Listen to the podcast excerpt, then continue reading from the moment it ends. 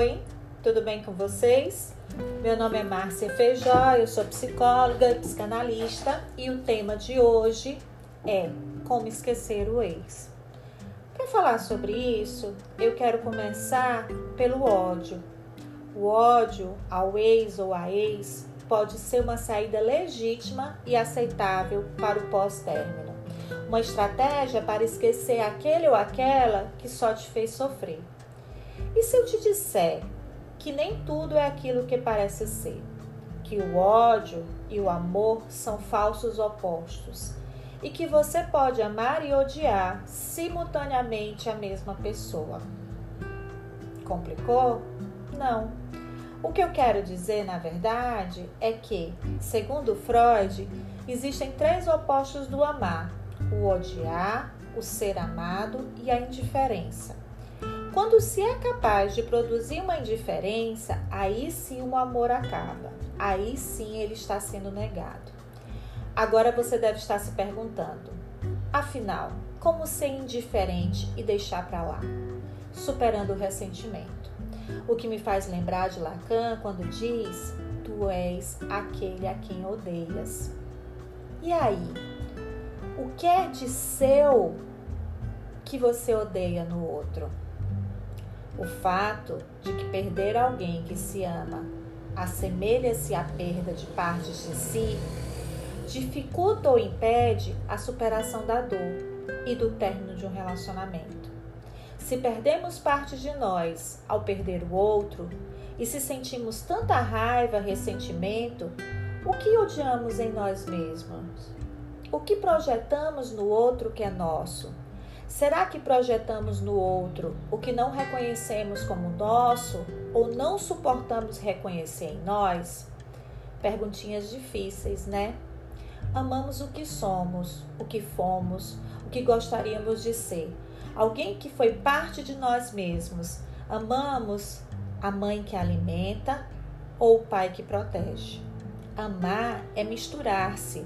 É uma mentira, uma fantasia que a minha vaidade quer, já diria Cazuza. Isso me faz pensar que não existe nada pior que a necessidade de amar, que a obrigação de amar, ou a necessidade do outro para se manter o próprio equilíbrio emocional. Talvez por isso seja tão importante um exercício de autoconhecimento, de autorresponsabilidade. Não se trata de culpa, perdão do outro e de si mesma. Superar o ex ou a ex pode ser superar as próprias faltas e os próprios erros. Isso não implica em esquecer ou normatizar. Isso implica em muito trabalho duro, acolhimento dos próprios sofrimentos, aprendizado e mudanças. Para esquecer o outro, talvez seja necessário lembrar de si, de si mesmo, o encontro consigo. Entrar em contato com os próprios demônios. E isso nem de longe é fácil. Digo isso porque o término de um relacionamento pode ser um momento de grande estresse, onde os ex-parceiros precisam enfrentar inúmeras mudanças e desafios. E afinal, que mudanças e desafios são esses? Será que existe realmente ganhos no processo de esquecer e enfrentar essas adversidades? Uma coisa eu posso dizer: que, em condições favoráveis, a adaptação ao divórcio pode ser vista como um processo car caracterizado por novos objetivos de vida, melhoria de competências e uma maior maturidade afetiva e íntima.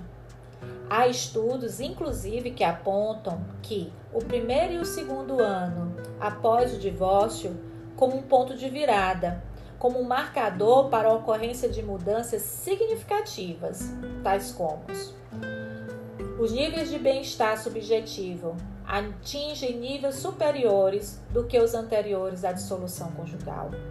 Reativação de redes sociais de suporte, formação de novas amizades, execução de novos projetos pessoais, maior realização profissional, melhora da saúde física e psicológica, abertura para novos amores, redução dos níveis de conflito entre os pais, né, interparental, e, consequentemente, o aumento da disponibilidade para a renegociação de uma aliança coparental. Percebe a quantidade de ganhos que você pode ter se o divórcio se dá em condições favoráveis? Mas por que, que eu estou falando isso? Porque para esquecer o ex é preciso acreditar que tudo passa e que dias melhores virão. Trabalhando com pessoas no pré e pós-divórcio, tenho acompanhado os impactos positivos e negativos dessa experiência. Quando penso nisso, costumo lembrar da expressão que diz: tudo sempre piora antes de melhorar. Digo isso porque essas pessoas chegam ao consultório atravessando uma das mais importantes crises de suas vidas.